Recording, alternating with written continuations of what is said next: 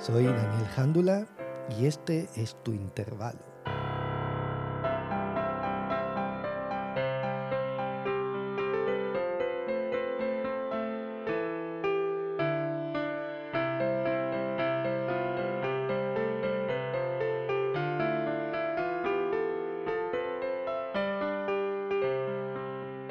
En Éxodo 19, 19, Dios le respondió en el trueno.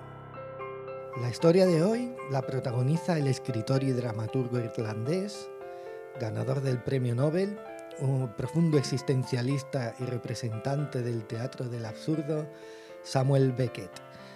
Fue una experiencia que marcó para el resto de su vida la manera en que vería el mundo y también su propio trabajo.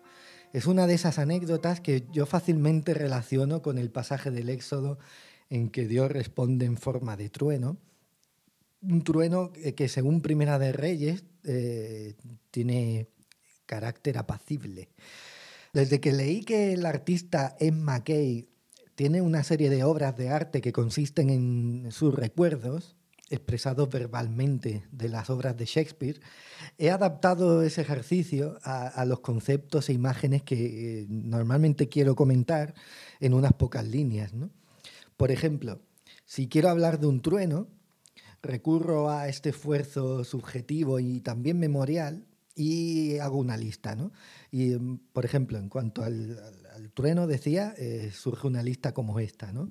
A final de verano, el anuncio de la aparición de naves alienígenas en, la película Encuentros en la tercera fase, eh, Riders on the Storm de The Doors, la tercera entrega de Mad Max, La cúpula del trueno, eh, también el, el, Primera de Reyes 1912, tras el terremoto vino un fuego, pero el Señor tampoco estaba en el fuego. Esto es continuación del trueno del versículo anterior y después del fuego vino un suave murmullo. También me acuerdo de una canción de The Pixies que se llamaba Stormy Weather, tiempo tormentoso.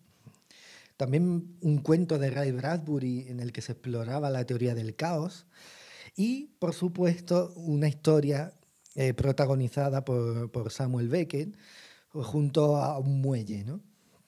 Bueno, la versión oficial de esta historia dice que una noche de 1946, un sombrío y agotado Samuel Beckett se dirigió al muerte de Dun Laogaire, Dun Loguer, no sé muy bien cómo se pronunciará esto en, galés, con el fin de, en galés, no, perdón, en, gaélico, eh, se acercó al muelle con el fin de dejarse ir por la enorme tempestad que se había desatado en aquella ciudad al este de Irlanda. Empapado y temblando de frío, el escritor experimentó una profunda epifanía que le llevó a entender cómo tendría que escribir a partir de esa noche. Al final de este muelle, hoy, hay una placa de bronce que señala el lugar donde Beckett estuvo sentado. Y además en su obra teatral, la última cinta de Crab, Crab's Last Tape, él recoge una versión primitiva de, aquello. ¿no?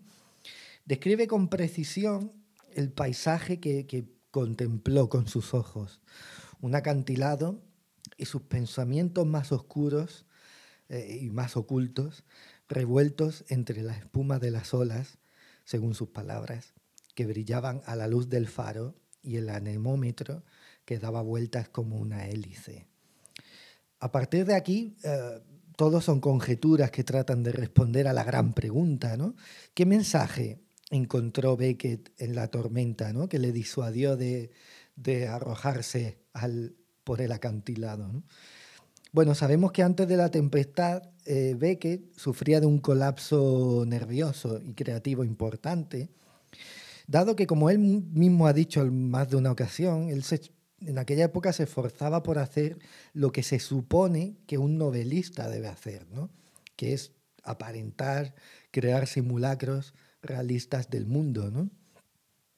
Eh, así que, em, bueno, esto lo cuenta su, biógrafo, Anthony Cronin, en, una interesantísima eh, biografía. ¿no?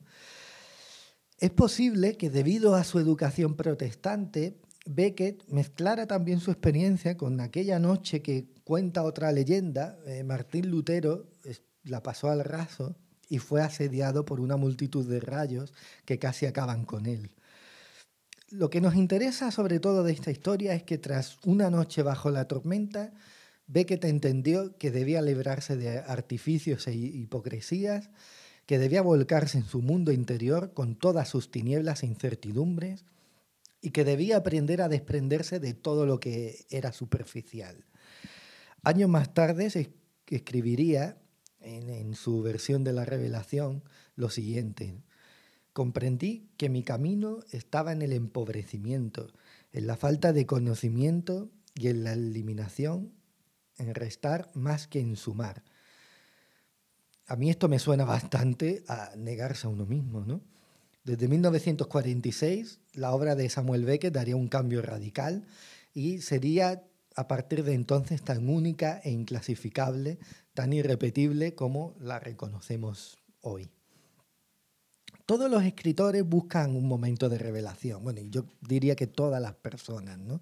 De algún modo tendemos a exagerar también muchas veces mm, esos momentos de intensa revelación, cuando, bueno, directamente alguno hay que incluso lo inventa, ¿no? Pero a menudo la revelación, si es que se produce, será algo que acuda a uno, no será algo que nosotros encontremos, será algo que nos encuentra a nosotros. Porque una revelación no se compone necesariamente de rayos, a veces son unos ojos, a veces es un bloque de hielo, una ráfaga de viento o una línea que brota de un texto cuando menos lo esperamos. A mí me gusta pensar que la naturaleza, que el mundo está lleno de esas revelaciones pero ¿quién conoce su entorno lo suficiente, no? ¿Quién se conoce incluso a sí mismo como para cazar al vuelo esos instantes de pura revelación? Todos los días asistimos a milagros y revelaciones delante de nuestros ojos y no somos capaces de apreciarlos. Y sobre todo una pregunta, ¿qué hay detrás de cada revelación? ¿no?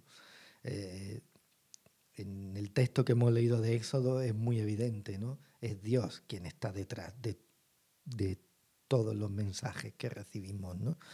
A mí me gusta mucho una respuesta posible a esta pregunta que nos da la pensadora francesa Simone Weil.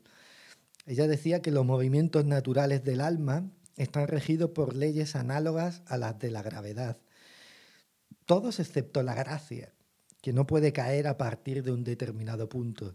Ella dice también, y con esto concluimos, que el hombre no escapa a las leyes de este mundo, sino por la duración de un relámpago, instantes de tregua, de contemplación, de intuición pura, de vacío mental, de aceptación del vacío moral. Solo por esos instantes el hombre es capaz de lo sobrenatural.